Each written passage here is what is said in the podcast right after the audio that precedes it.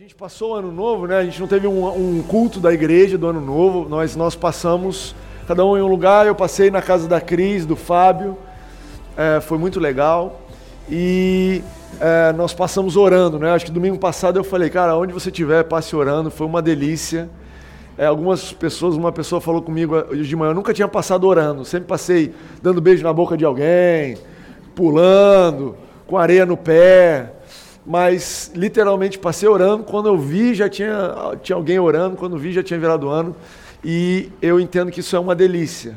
Nós entendemos, essa pessoa até falou comigo, cara, achei maravilhoso assim você entrar sabendo que Deus está cuidando de você, que é Ele quem está responsável pelo que está acontecendo e que é Ele, com Ele que nós contamos para o ano novo.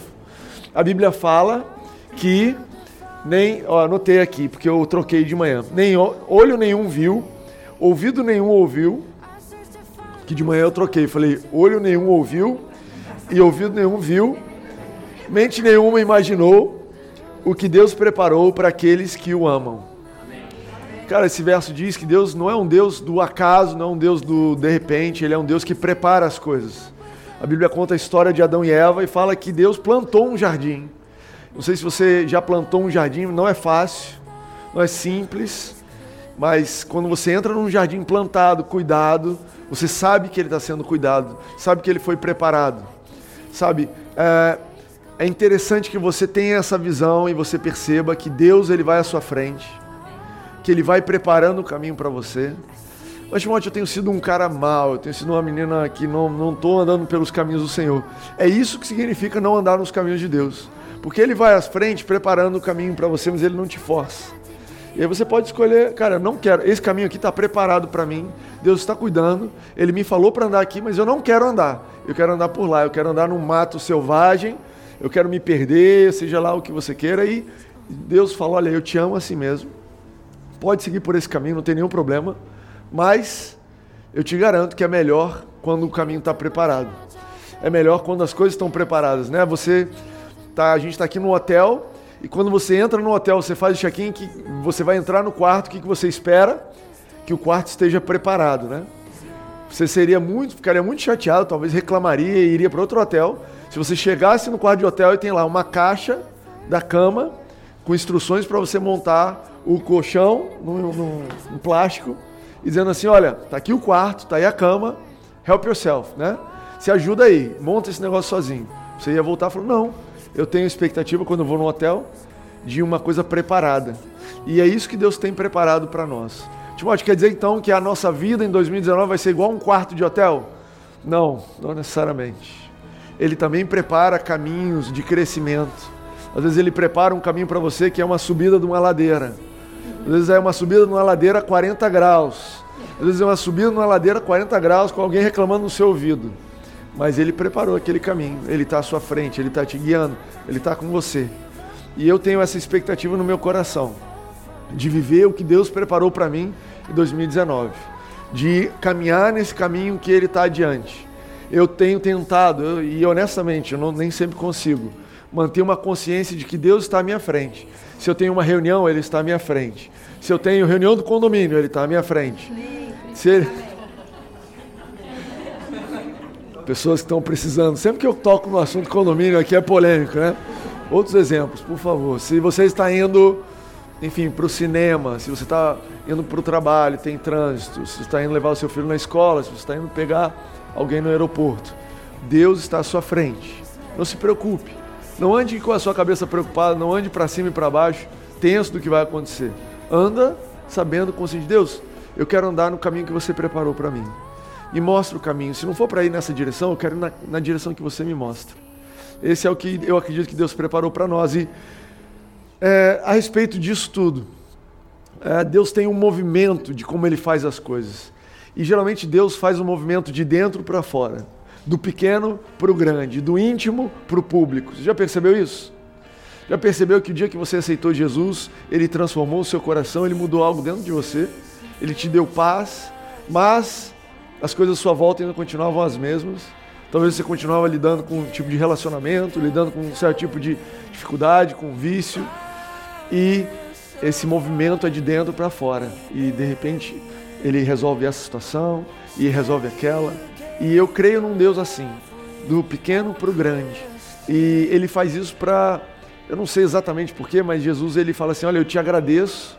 Tem uma hora que Jesus fala na Bíblia: Deus, eu te louvo porque você é, escondeu essas coisas dos grandes e deu aos humildes. Eu te agradeço porque você não começa dos grandes, você começa das coisas pequenas, para que todos tenham chance. Uma hora vai chegar a vez do grande. Uma hora vai chegar o momento onde Deus vai mudar as grandes coisas na sua vida. Eu não sei se você tem expectativa disso, eu tenho. Mas Deus já está mudando as pequenas coisas e vamos louvar a Deus pelas pequenas coisas. E vamos ser fiéis nas pequenas coisas. Vamos agradecer e vamos nos alegrar nisso. E as grandes coisas vão vir. E a, talvez a coisa mais íntima, a menor coisa, a menor parte do nosso relacionamento com Deus é a oração.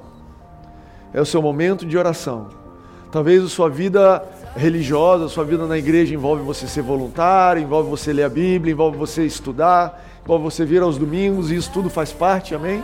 Mas a parte mais íntima, a menor parte, começo de tudo, a base que sustenta todas as coisas, é o seu tempo de oração com Deus. Então eu queria começar, e a gente está começando uma série sobre oração. E não é qualquer oração, a gente vai falar especialmente sobre a oração do Pai Nosso. A oração do Pai Nosso. Eu estava conversando com um amigo é, nesse recesso, e ele de vez em quando vem aqui, ele é católico, e ele estava dizendo: Olha, eu sinto que vocês podiam falar mais do Pai Nosso. Eu entendo que o Pai Nosso tem riquezas, tem coisas boas. E eu ouvi o que ele estava dizendo e eu falei: Cara, eu acho que ele faz sentido. E você pode me perguntar, Timóteo, Pai Nosso não é uma coisa de católico? Como é que a gente vai orar isso, tal, tal? Mas sabe, a oração do Pai Nosso, pasmem, está na Bíblia. Olha que coisa incrível. Está na Bíblia, eu vou ler com vocês. E como bons cristãos, nós vivemos pelo que a Bíblia diz, amém? A gente não vive pelo que nós sentimos, nós não vivemos pelo que o pastor disse. Eu venho até descaracterizado de pastor. Eu senti que fazia muito tempo que eu não vinha de bermuda, então eu vim de bermuda para você não se confundir e achar que você vive pelo que eu digo. Falei, cara, uma pessoa de bermuda não deve ser confiável. Eu entendo esse tipo de pensamento. E é por isso que eu trouxe a Bíblia. É por isso que eu trouxe os versos bíblicos para você confiar na Bíblia. Porque se você se basear em mim, eu não sei onde você vai chegar. Eu torço para você, eu tenho tentado cooperar com a sua vida e graças a Deus Deus tem operado graça em mim que ele tem usado uh, o pouco que eu tenho, mas se você se basear na Bíblia, gente, daqui a 100 anos você ainda vai estar no caminho certo. Daqui as coisas vão passar, você pode trocar de igreja, trocar de marido, trocar de rosto, trocar de pele. A verdade da Bíblia continua estável, continua firme. É um firme fundamento para você construir a sua vida. Jesus diz isso, ele diz: aquele que observa as minhas palavras e coloca em prática é como aquele que constrói a casa sobre a rocha. Então, vamos ler a Bíblia um pouquinho? Sim. Sim. Não, queremos uma pessoa de bermuda. uh, Mateus 6 e Lucas 11 são os dois lugares na Bíblia que falam sobre uh, o Pai Nosso. E eu coloquei aqui, tem uma pequena diferença. Lucas eu coloquei em cinza, quem está no podcast não vai ver cinza, azul. Então, bear with me. Mas uh, Mateus 6 e Lucas 11. Vocês estão lendo aí, né? E o Mateus 6 é a partir do 9. Isso. Se você quiser ler, acompanhar na sua Bíblia.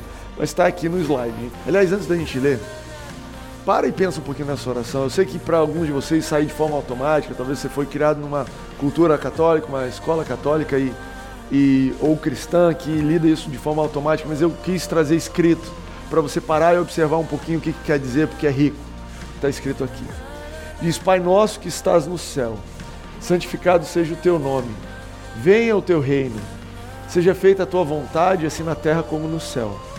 Dá-nos hoje o nosso pão de cada dia, perdoa as nossas dívidas, assim como perdoamos aos nossos devedores, e não nos deixes cair em tentação, mas livra-nos do mal, porque teu é o reino, o poder e a glória para sempre.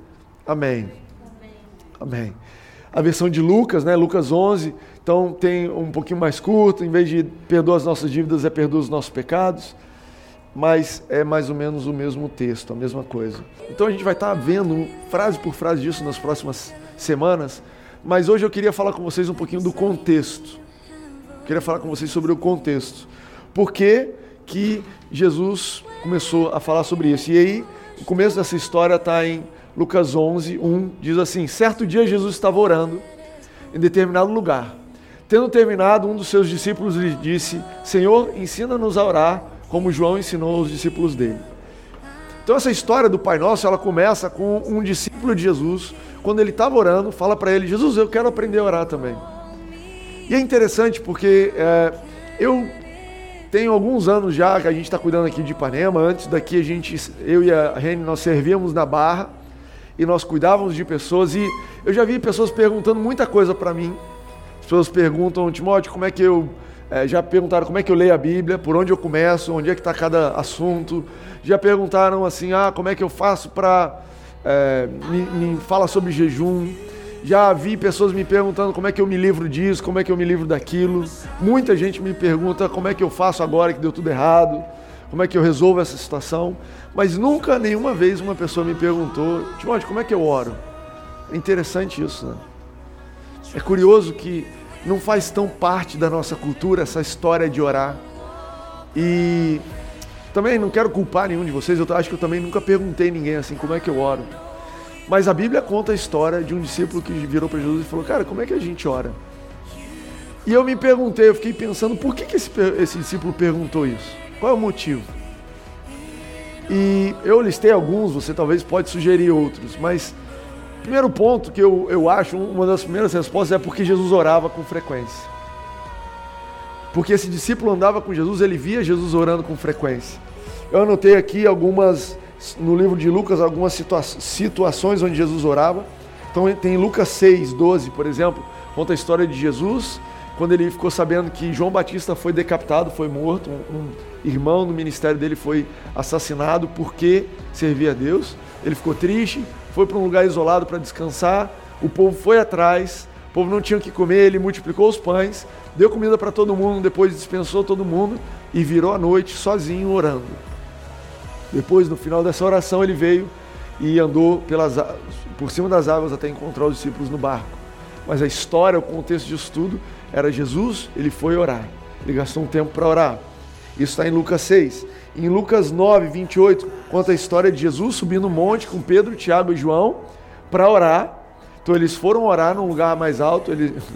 A gente não tem muito esse negócio hoje em dia de subir no monte. Até tem, né? Algumas igrejas. Lembrei do Cabo da Ciolo aqui, não sei porquê. Enfim, há quem suba algum monte, glória a Deus. Mas Jesus subia monte por outro motivo porque lá era o lugar onde você se isolava, era uma, um território cheio de monte e era o lugar onde ele tinha privacidade. E ele subiu esse monte e lá em cima ele foi transfigurado, a glória de Deus veio sobre ele, ele encontrou Moisés e Elias, mas ele tinha subido o monte para orar. Tem essa história aqui de Hebreus, é, de Lucas 11, 1, onde ele estava orando e o discípulo pergunta. Tem uma oração lá, Lucas 22, conta a história de Jesus orando no dia que ele foi ser crucificado. E ele fala: Gente, vamos comigo. Eles foram para o jardim de Getsemane. E ele fala com os discípulos: Olha, vamos orar para a gente não cair em tentação. Vamos orar. E olha, isso é Deus falando. Você está falando de Jesus, o Deus que se fez carne, habitou entre nós. Ele era 100% Deus, 100% homem, perfeito, sem nenhuma falha. O Cordeiro puro e santo que morreu por nós e ele tinha uma vida de oração intensa. Então, para mim faz sentido que o discípulo dele tenha perguntado, cara, como é que a gente ora? Porque eu vejo você orando o tempo todo. Um outro motivo que eu penso que talvez justifique isso é porque a cultura judaica da época era uma cultura voltada para a oração. Os judeus oravam, oravam, oravam, eles tinham orações, algumas linhas judaicas, oração de manhã, de tarde, de noite, oração especial do dia tal, oração especial do dia tal. Algumas dessas orações estão na Bíblia. Salmos tem uma porção de orações. Você tem orações cantadas, né? Os judeus eles é, pelo que eu sei, eu não sou judeu, então estou falando aqui de algo que também nunca vivi, mas pelo que eu estudo, os judeus eles têm uma, um hábito de, de orar, fazer essas orações em, com a melodia, então cantando, tem até os oradores oficiais, profissionais contratados nas sinagogas. Eles têm livros de oração, têm os rituais, a forma certa. E sabe, não é só a cultura judaica, existem uma porção de outras culturas que a gente conhece, principalmente as orientais, são muito voltadas para a oração. Ora tantas vezes voltado para Meca, voltado para não sei o quê. E, sabe, isso fazia parte, isso fazia parte. A Bíblia conta sobre Daniel. É, Daniel 6,10, por exemplo, fala assim: quando Daniel soube que o decreto tinha sido publicado, um decreto que dizia que quem orasse para um outro Deus seria morto. Isso era Daniel na Babilônia. Uh, foi para casa, para o seu quarto, no andar de cima, cujas janelas davam para Jerusalém. E ali fez o que costumava fazer. Três vezes por dia, ele se ajoelhava e orava, agradecendo a Deus, ao seu Deus. Então a Bíblia conta de Daniel tem uma prática de oração. E sabe, uh, Jesus, por mais que ele estava inserido nessa cultura judaica, ele orava diferente. Se Jesus orasse igual todo judeu ora, o discípulo dele nunca falaria, cara, me ensina a orar. Sabe, você geralmente pede alguém para te ensinar uma coisa quando uma pessoa faz bem aquilo, né? Sabe, você vai na casa de uma pessoa e você come um excelente risoto de alguma coisa e você fala, cara, como é que você faz isso? Me ensina a fazer isso. Ou você vê alguém que, sei lá, acabou de comprar um bom carro, aquele tipo de carro que você está querendo, onde é que você conseguiu? Como é que você faz? Faz parte da nossa natureza é, se interessar e perguntar quando alguém traz algo diferente que tem um bom resultado. E eu acredito que esses discípulos, então, é, reconheciam que apesar de Jesus ter uma vida de oração, ela não era exatamente igual à, à, à da tradição judaica. Agora tem um outro motivo que eu acho que os discípulos perguntaram, perguntaram para Jesus, que é simplesmente porque a oração de Jesus funcionava. Ela, ela tinha resultado. Sabe, em Lucas 11 a gente vê essa passagem, essa história do Pai Nosso, mas nos capítulos anteriores você vai ver Jesus orando para pessoas serem curadas, você vai ver Jesus orando para o pão ser multiplicado, você vai ver Jesus orando para ressuscitar a vida de um filho da viúva de Naim, é isso? Minha mãe não está aqui, ela me corrigiu de manhã. Enfim, você vai ver a oração de Jesus funcionando de uma forma surpreendente. E para mim isso é, é, é motivo suficiente para eu perguntar para alguém, cara, me ensina a orar como você ora, porque, cara, você arrebenta. Você, eu tô aqui orando, Pai Nosso, ou orando qualquer oração, e eu não vejo resultado, mas Jesus, você faz o um negócio de um jeito que, cara, que isso? E sabe, é, abrindo um parênteses aqui na história toda do Pai Nosso e em tudo que a gente vai fazer, falar, é, eu queria falar para vocês sobre essa oração que tem resultado. A Bíblia nos dá uma, uma, uma direção de como orar de uma forma que tenha resultado. Então, faça um parênteses aqui no assunto. Se você não tem tido resultado na tua vida de oração, quero te mostrar alguns versos, novamente, para que você baseie a sua vida nesses versos. É... Até agora, vocês não pediram nada em meu nome. Peçam e receberão, para que a alegria de vocês seja completa. Isso aqui é Jesus falando para os discípulos, falando: olha, eu quero que vocês peçam. Eu quero que vocês peçam. Eu quero incentivar vocês a pedirem e pedirem em meu nome algo que vocês nunca fizeram, porque não é tradição, ninguém nunca ensinou isso. Eu estou ensinando uma coisa nova para que a alegria de vocês seja completa. Então, um dos princípios da oração que tem resultado é a oração feita em nome de Jesus.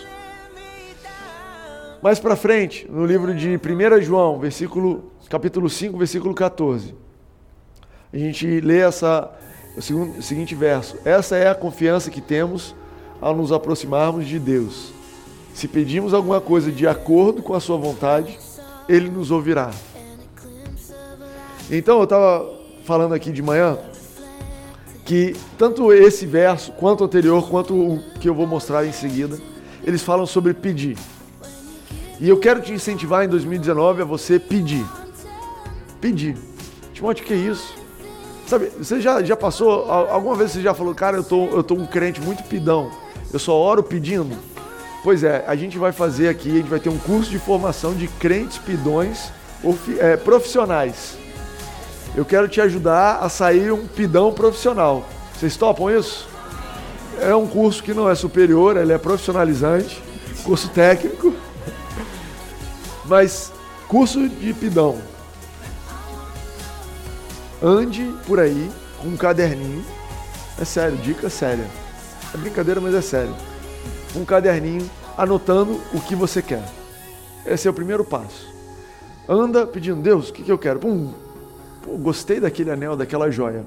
Anota no caderninho. Gostei da joia. Tô falando sério, gente. Vocês estão olhando para mim com essa cara aí. Pode anotar no celular também. Pum, virou a esquina.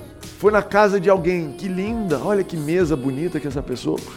Mesa. De que, que é essa mesa aqui? Tá. Anota. Primeiro passo, anota. Seja uma pessoa é, intencional em pedir. Seja consciente em pedir. Sabe, pedir é, é uma atitude que às vezes não é muito bem vista na nossa cultura, mas é algo que abre a possibilidade de você ganhar algo. Se você não vai pedir, você não vai ganhar. Jesus ensina: pedir e dar-se-vos-á. Cara, que loucura! É incrível que você tenha que ensinar alguém a pedir, mas quando se trata de Deus, muita gente só sabe pedir perdão, só sabe chegar para Ele para agradecer, e tá faltando aquela intimidade de filho de falar: Deus, vou te mandar real. Tô querendo um iPhone novo. Tem nada a ver com a igreja ou um Galaxy.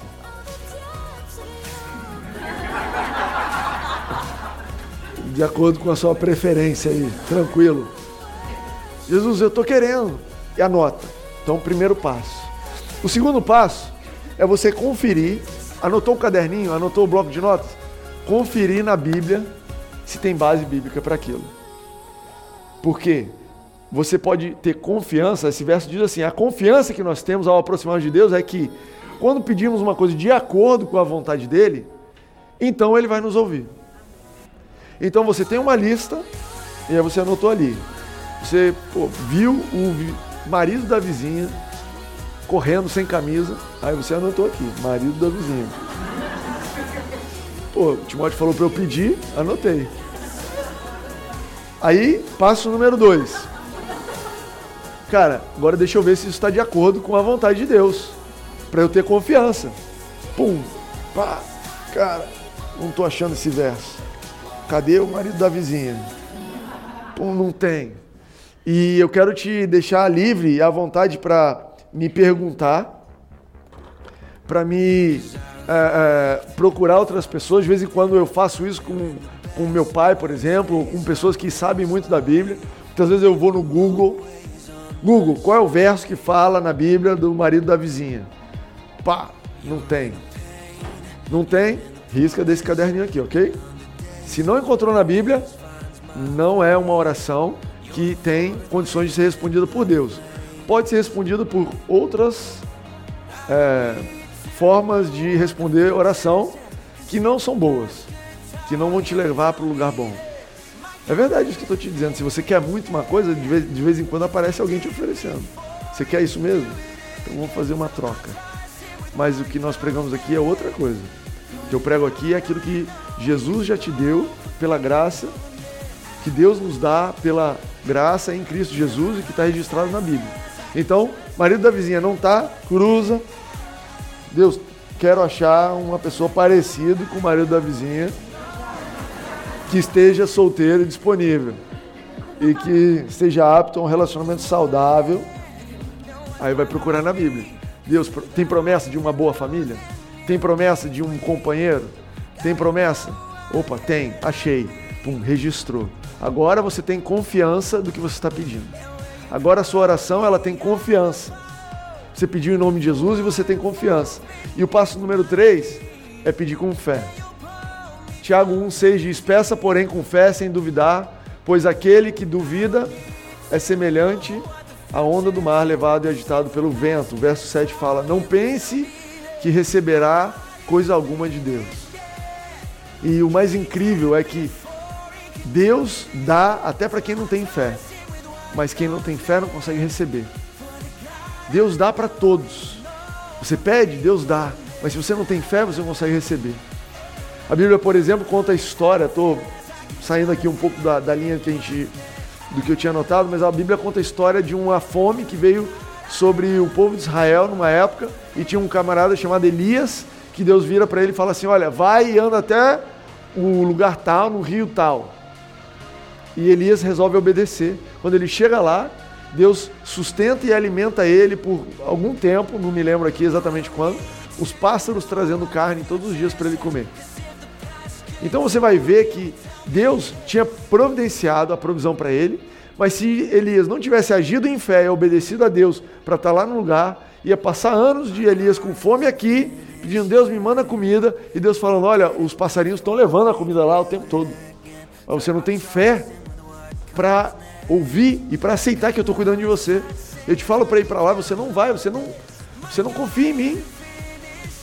E aí como é que eu vou, que eu posso fazer? A provisão está dada, eu já te dei, mas você não consegue receber se você não tem fé. Então uma oração que dá resultado é uma oração feita em nome de Jesus, feita de acordo com a palavra e feita com fé. Anota esses três princípios para você aí. São princípios de uma oração respondida. Mas incrível que quando o discípulo chegou para Jesus e falou: Jesus ensina a gente a orar, Jesus não ensinou esses três princípios. Jesus podia ter ensinado, cara, vou te ensinar. Jesus, pelo contrário, Jesus fez uma coisa diferente. Ele começou a mostrar para o discípulo o que não fazer. É incrível, eu vou ler aqui com você. Aqui em Mateus 6, uh, ah, versículo a partir do 5, que é a passagem, é, essa versão de Mateus sobre esse assunto. E aí Jesus começa a dizer assim: ó, quando você for orar, quando orardes, não sejais como os hipócritas, pois gostam de orar em pé nas sinagogas e as esquinas das ruas, para serem vistos pelos homens. Em verdade vos digo que já receberam a sua recompensa. Então Jesus começa a fazer uma coisa muito interessante. Quando Jesus me ensina a orar, então tá bom, não ora assim, não ora assado, não ora daquele jeito. Às vezes, a forma de avançarmos na vida, a, forma como Deus quer nos conduzir a um progresso, é desconstruir outras coisas que nós temos no nosso coração. Às vezes Deus atua desconstruindo, fazendo, olha, para a gente poder chegar onde a gente tem que ir, eu vou ter que desfazer uma porção de coisas que você aprendeu. E cara, eu eu tô eu amo isso daí. Sabe, quando você quer seguir a Jesus e você se dispõe a ter um relacionamento com ele, o caminho com ele envolve você tirar os olhos das fórmulas, tirar os olhos da sua experiência, tirar os olhos da sua tradição. Falar, Jesus, mas sempre funcionou assim. Eu sempre fui no culto, Timóteo sempre pregou e aquilo sempre foi bom para mim. O que está acontecendo agora? Eu sempre é, é, é, pedi tal coisa, eu corri, eu dava, olha, eu dava esse, esse presente para as pessoas, eu fazia isso e as coisas funcionavam. E o que está acontecendo? E para muitos de nós, Jesus está dizendo: olha, eu quero te ensinar uma coisa nova, então a gente vai ter que desconstruir algumas coisas antigas que estão no lugar. Sabe, para a gente poder avançar um pouquinho, eu vou ter que dar alguns passos para trás com você. Sabe, eu sinto que 2019 é um ano de desconstrução de várias áreas da nossa vida. Vários conceitos que nós temos. Olha, Jesus, eu achei que eu ia ser bem sucedido nessa carreira. E Jesus vai te mostrar, cara, não é assim, não é por esse caminho. Eu tenho um caminho diferente para você. E não quer dizer que são coisas ruins, entende? Pode ser que sejam coisas boas que Ele te deu por um momento. Pode ser que você seja uma pessoa solteira e você cuida bem da sua saúde e se dedica à sua carreira e você encara todas as oportunidades de trabalho e você viaja e você passa meses e você trabalha 12 horas por dia e você está prosperando e pum, você casa, você está casado, tem um filho e você fala, Deus, eu quero crescer, eu quero avançar. E Deus vai falar, então tá bom, então eu vou te ajudar a desconstruir um pouquinho da forma como você lida com esses assuntos, porque eu quero te ajudar agora a dedicar tempo para sua família dedicar tempo para sua filha, dedicar tempo para o seu filho, dedicar tempo para sua esposa, para o seu marido. Então aquilo que era ótimo, você via as oportunidades, você abraçava e você falava, olha, é isso que vai me prosperar, que vai me levar adiante. Agora eu quero que você confie em mim e se desconstrua nisso. Sabe, uma das coisas mais lindas que Jesus faz é renovar nossa mente. E é uma ênfase que a gente dá aqui na Nova o tempo todo. Quase todo culto eu falo sobre renovar nossa mente. Renovar nossa mente para experimentar o que Deus tem de bom. E renovar muitas vezes é você dar passos atrás daquilo que você tinha. E eu lembro, é, sabe, às vezes você faz uma coisa errada. Às vezes você abre uma porta da sua vida para uma coisa que você nunca deveria ter entrado. E aquilo te dá uma visão, te dá uma perspectiva que você não deveria ter. Adão e Eva tiveram essa experiência. Eles nunca deveriam saber que eles estavam nus. Aquilo era totalmente irrelevante, mas eles abriram uma porta e no momento que eles andaram para aquela porta, eles olharam um para o outro e falavam: Cara, a gente está cheio de defeitos. A gente está nu. E sabe, é, algumas portas que eu e você andamos, a gente nunca deveria ter andado e isso afetou a nossa mente. Isso afeta a forma como a gente vê a vida. Isso te trouxe medo. Estou lembrando de uma história, talvez eu até já contei aqui. O meu filho Romeu, está aqui? Está aqui. Quando ele era pequenininho, a gente criava ele e tudo mais. E tem uma coisa que eu nunca gostei na minha vida e nunca ensinei a eles, porque eu nunca é, usei, eu nunca. Enfim, foi filme de terror. Filme de terror, para mim, é uma coisa maligna. É um filme que a, a intenção daquele filme é te fazer ficar com medo. E para mim, medo é uma coisa demoníaca, então, cara, eu tô fora. Para mim, assistir filme de terror. Eu sei que alguns de vocês amam filme de terror e eu não quero trazer condenação. Só que você pare de assistir, mentira. Enfim, assiste o que você quiser. A vida é sua, ok? Mas eu não assisto, sendo bem honesto. Eu assisto filme de comédia. Eu assisto filme, de vez em quando eu fico com medo, num filme que não é de ter medo. Tudo bem, eu repreendo, tá amarrado, fecho o olho, sai do outro lado. Mas o ponto é, o Romeu nunca tinha assistido filme de terror, porque a gente não assiste em casa. E um dia ele chegou em casa com medo, porque na, no transporte para a escola, uma coleguinha tinha levado um filme de terror e botou o filme de terror para ele assistir. E eu nem sei que filme de terror era esse, mas eu sei que por bons anos, quantos anos, Remy? Três anos, quatro anos, sei lá. Por alguns anos, o Romeu teve medo. Ele nunca tinha tido medo. Ele dormia, Romeu, boa noite, ia para o quarto dormia. Mas aquele filme abriu os olhos dele para uma realidade que ele não precisava ver, que não é uma verdade, porque ele tem um Deus que cuida dele, e ele passou a ter medo de algum bicho entrar em casa, de algum assassino. E ele, cara, chegou a um ponto de não ficar sozinho num cômodo assim. A gente vivia num apartamento pequeno, de dois quartos, e ele não ia pro quarto dele sozinho. Porque ele tinha medo. Porque ele entrou, passou por uma porta que não deveria ter passado. Aquilo abriu a mente dele para ver coisas que ele não deveria ver. E isso tem a ver com um filme de terror, mas tem a ver com se você já teve uma experiência roubando, se você já teve uma experiência de ser infiel, se você já teve uma experiência de uh, enfim, ser um violento que briga. Você passa a ver o mundo daquele jeito, você é, é um brigão e você olha e você fala, estou com vontade daquele cara ali, eu acho que eu vou brigar com ele. E o ponto que eu quero dizer não é o que acontece, mas que Deus é poderoso para restaurar a inocência dos nossos olhos, ao ponto de você, depois de ter andado por essa porta, ter mudado o seu jeito de ver, e onde você entra, você vê ali a oportunidade Deus tem poder de te restaurar ao ponto de você ser inocente a respeito das oportunidades de cometer aquele erro de novo. Eu acredito que eu sou absolutamente inocente a respeito de algumas oportunidades que eu tenho de ter medo, porque Deus, cara, Deus me garante que eu estou seguro. E às vezes é possível até que tenha alguma coisa rondando a minha casa, ou alguma possibilidade, mas eu não vejo, porque eu vejo Deus cuidando de mim. Os meus olhos estão voltados para Ele. É isso que eu quero dizer quando eu digo que em 2019 Deus vai desconstruir muita coisa na sua vida. Que Deus, à medida que Ele vai avançando, Ele fala: olha, tá vendo isso aqui? Você estava acostumado a, a, quando alguém te ofendia, você revidava, você vingava, você ofendia de volta, você xingava. Eu quero desconstruir isso na sua vida e te fazer crescer e amadurecer para uma vida onde você sequer percebe que alguém está te ofendendo. Que você sequer percebe, ah, me ofendeu? Olha, eu nem sabia. Que palavra foi essa que você usou? Nossa, que palavra estranha. Que é isso? Filho de quem? Nunca vi isso. Desconheço. Ah, você está me ofendendo. Ah, entendi. Oh, irmão, vai, vai com paz. Vai em paz. Entendi isso. Sequer percebe. Por quê? Porque foram desconstruídas algumas coisas. E Jesus estava fazendo isso. Então Jesus fala: olha, a respeito de oração, eu preciso desconstruir algumas áreas da sua vida antes que eu possa construir uma vida de oração saudável, que é o que ele começou fazendo com o Pai Nosso. Então ele fala: olha, em primeiro lugar, não faça isso para que as outras pessoas possam é, perceber e ver. Não faça uma oração hipócrita.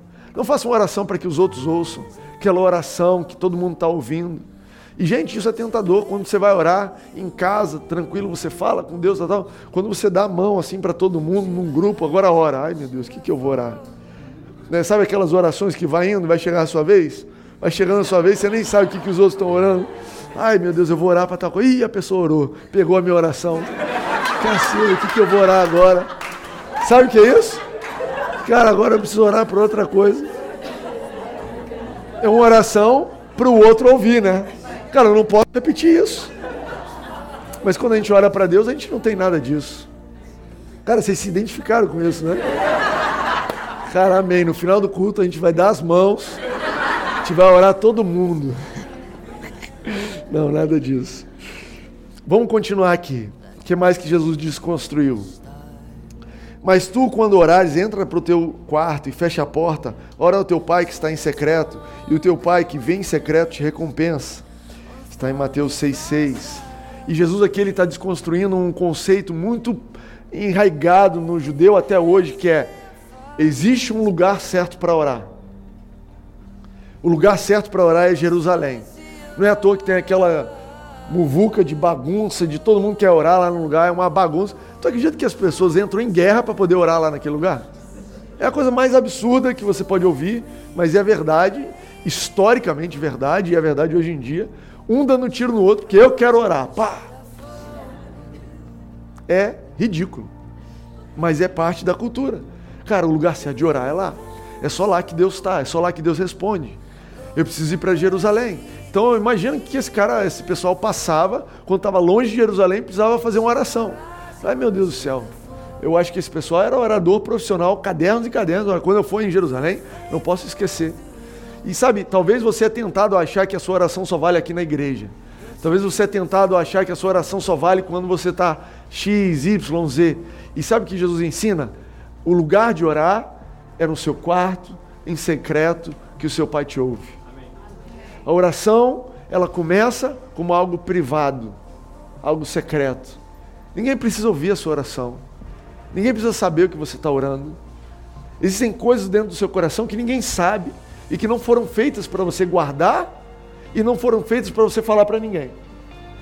Foram feitas para você orar a respeito, para você falar com Deus a respeito dessas coisas. E aí a gente fica nesse dilema, ou segura explode, ou sai falando para todo mundo e gera uma confusão danada. E ai meu Deus, eu exponho a minha vida e corro risco, ou eu fico calado e explodo, uma hora eu saio surtado por aí. Nenhum dos dois. A oração tem o poder e a função de liberar o teu coração, de esvaziar da tua preocupação. Eu não sei se você já teve a experiência de chegar em casa, de estar num momento tenso, preocupado, e você orar. Fechar os seus olhos e orar. Eu, eu tenho o hábito de orar no chuveiro, por exemplo.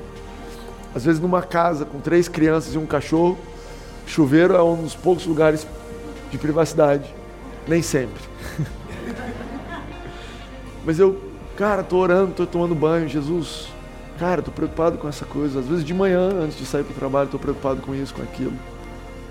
E é algo que para o judeu, para os discípulos naquela época, poderia parecer absurdo. Se tem a história em João 4, a mulher samaritana, quando Jesus encontra ela no poço e ela vê que Jesus é profeta, que ele tem um conhecimento sobrenatural, imediatamente ela fala: onde é que é o lugar de orar? Em Jerusalém, como os judeus falam, ou em outro lugar, como os samaritanos fazem? Imediatamente ela vai para o dilema da época. Uma briga danada: onde é que ora? É aqui, é ali? E Jesus rapidamente responde: Olha, vem o tempo, já chegou, quando você vai orar e você vai adorar, os verdadeiros adoradores adorarão em espírito e em verdade. Você vai orar e você vai adorar a Deus no seu coração. Você vai adorar a Deus no seu coração. Então Jesus ele caminhou e ele fez essa desconstrução e ele desconstruiu o lugar.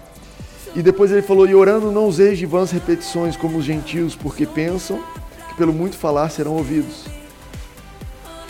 E Jesus desconstrói mais uma coisa. Tem gente que acha que vai ser respondido porque ora sempre. Tem gente que acha que vai ser respondido a oração porque está sempre na igreja. E repetir não tem nada a ver com uma oração respondida, com uma oração devida. Não tem nada a ver.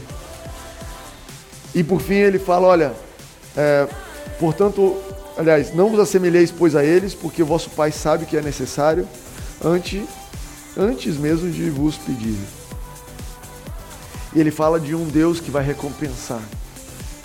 Da nossa expectativa está em Deus recompensar a nossa oração e não ninguém. nenhuma outra pessoa. Quem vai responder a sua oração, meu amigo, é Deus.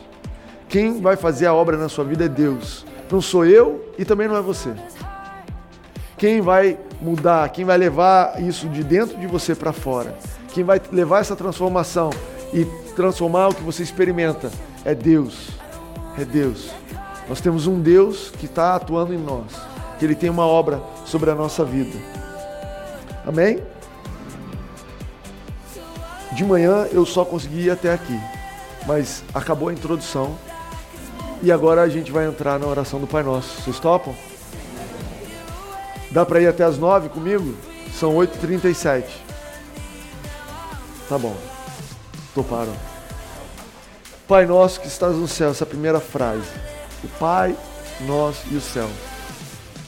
É muito curiosa essa frase porque ela é uma frase super corriqueira.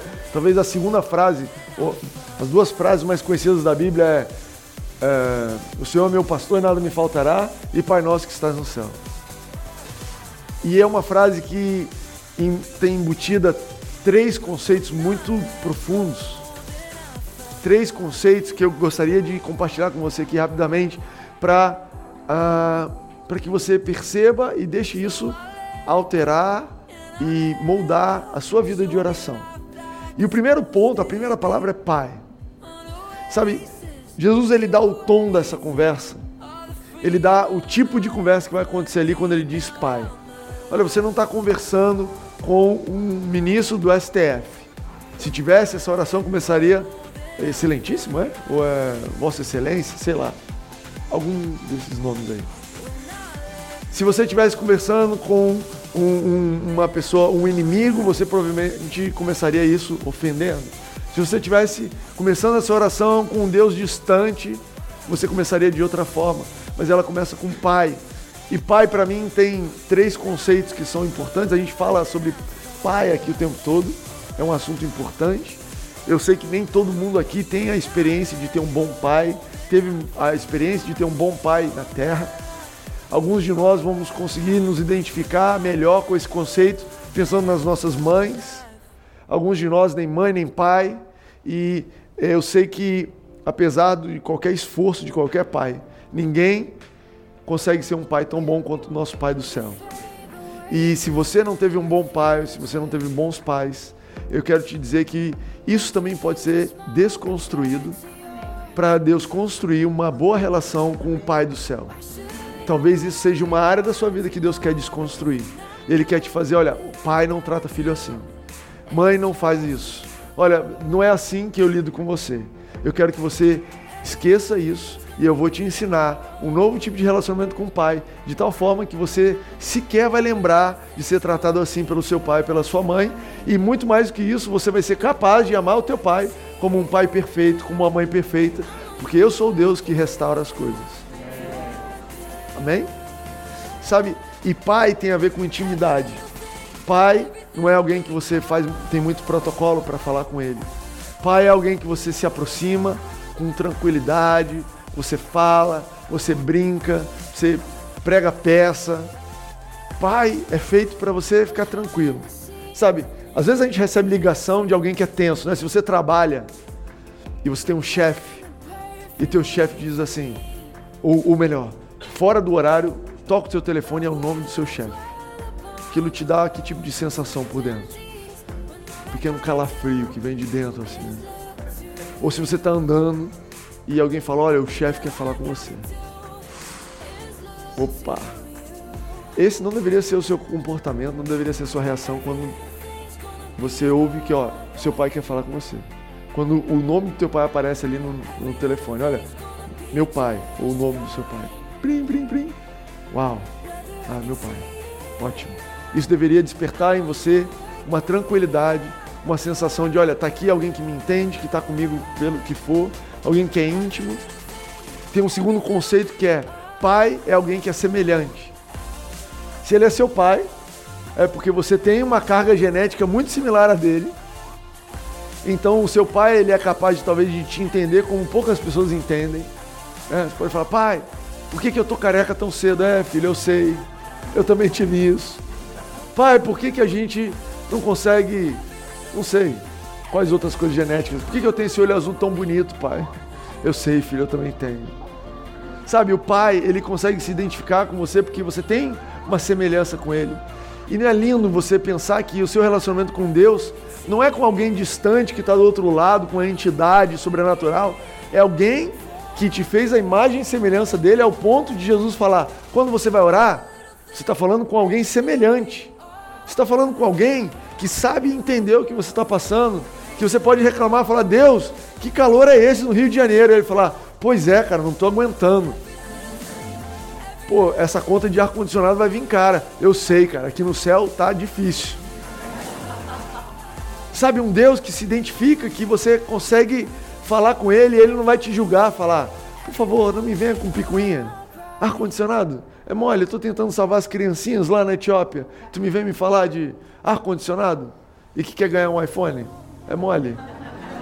Não, não. Pai, sabe, pai entende. Quando passou o Natal agora, você chega pro seu pai e fala, pai, eu quero tal coisa. E ele te entende, ele entende. Os bons pais e eu não sou um pai tão bom assim, consegue perceber até que o filho precisa, consegue dar bons presentes, percebe, cara, trouxe aqui para você. Pô, como é que você adivinhou? É, o Hélio é um bom pai nesse sentido, é um ótimo pai, até para comigo. Adivinha o que eu quero, é um cara que dá presente de uma forma espetacular. Isso é um bom pai. Alguém que consegue olhar para o que você é, ele se identifica e ele fala: olha, não fala comigo de, de, de, de é distância. A gente não está num vidro. Essa oração, a sua vida de oração não tem que ser com alguém, ó, oh, excelentíssimo Deus, que vai que vem, não é isso que o Fragalho ensina? Como é que é aquela oração religiosa? Gente, eu nem sei isso. Infelizmente eu não vou conseguir dar bons exemplos de orações religiosas porque desde criança eu aprendi a chutar isso pelo. Olha, vai para longe de mim, eu, eu oro conversando. Eu oro conversando. Às vezes eu prefiro orar em inglês, porque é uma língua que eu nem ouvi tanta pregação, então eu tenho menos religiosidade ainda. Eu oro em inglês, sabe? Oro numa língua que eu não sei nem dourar a pílula, sabe? Jesus, eu só sei falar I love you, you love me, acabou. Não, eu sei falar um pouco mais que isso, mas, enfim, Deus é semelhante. Pai traz essa ideia de semelhante. E o terceiro característica de um pai é muito legal isso aqui. A propriedade, o que é de um pai e o que é seu, do filho, é uma coisa super cinza, né? Não é preto e branco. Sabe? Meu pai tem um carro, eu tenho um carro. Mas o carro dele não é exatamente dele, vocês entendem isso? No final das contas, assim, eu vou acabar herdando aquele carro e eu posso entrar. Eu tenho chave da casa do meu pai. Eu entro na casa do meu pai, se tiver coisa na geladeira eu pego. E não é que eu estou pegando uma coisa de outra pessoa, vocês entendem isso? Aquela geladeira é minha. É só uma questão de tempo. Honestamente. E, e, não é que eu desejo que meus pais morram para eu herdar, mas, sabe, a relação de pai e filho, o que, que é de um de outro, é uma coisa cinza. É uma coisa que você pode falar, pai, estou precisando sair de casa, meu carro está com algum problema, eu vou sair com o seu carro. Você vai precisar do seu carro? Não, você precisa me avisar se você precisa do seu carro para você usar, porque eu vou usar. Não, filho, desculpa aí. Você já botou gasolina? Já, então tá bom, pai. É, tem filho abusado, não é isso que eu estou dizendo. Mas eu estou dizendo de uma relação com Deus, onde Deus, eu sei que é tudo seu. A Bíblia diz que eu, você já me deu por herança todas as coisas, então vamos lá. É tudo meu, tudo seu. Eventualmente isso aí vai cair na minha mão. Então, quando eu oro pedindo uma coisa, não é exatamente que eu estou pedindo uma coisa que não é minha, entende isso? Deus, eu estou pedindo aquele emprego que é nosso. É nosso. Aquela família, aquele cuidado. Manda aqueles anjos que o Senhor já preparou para mim. Você já fez isso? Ligou para sua mãe e falou: Mãe, a sua empregada está tá trabalhando, a moça que está ajuda aí. Manda ela aqui para casa. Mas, pô, mas eu estou usando aqui, mas eu estou precisando. Manda ela para cá, depois a gente resolve isso. Sabe? Cara, orar e pedir a Deus: Deus, os seus anjos para cuidarem de mim. Deus, cuida dessa situação. Pai, é, é, eu, eu, eu, eu, conto com a sua saúde sobrenatural sobre a minha vida, porque afinal de contas isso é nosso. E você vai ver isso na oração do Pai Nosso, que ele tem um respeito por Deus, mas, cara, eu não estou aqui exatamente tentando te convencer a me dar as coisas, porque eu sei que você me ama e isso está junto. Então, quando eu digo Pai, eu penso nessas coisas todas e isso molda a minha oração, isso molda a minha forma de me aproximar de Deus. Eu anotei aqui, aproveite o ano novo para restabelecer as bases do seu relacionamento com Ele. Peça ajuda para conhecê-lo como alguém íntimo, semelhante. Pede ajuda para Deus. Sabe, Timóteo, esse Deus que você está dizendo, essa forma de oração, eu desconheço totalmente. Eu não sei como é que isso aí funciona. E eu não consigo, sendo bem honesto, eu não consigo orar dessa forma. Isso parece para mim que eu estou desrespeitando a Deus. Ok, ninguém quer desrespeitar ninguém e eu não quero te forçar nada. Mas eu quero te convidar a fazer um, um simples gesto de Deus, eu estou aberto a ter um tipo de relacionamento diferente com você se você quiser. Eu estou disposto a mudar a base do meu relacionamento com você, se assim você quiser. Olha, eu nem me chamo, eu nem me, me, me intitulo cristão, evangélico, protestante, nem sou membro da nova, estava ali visitando. Mas Deus, se você quiser mudar a sua forma de relacionamento comigo, fala comigo. Eu estou disposto a te ouvir. É só isso que eu estou te, te convidando a fazer nessa noite.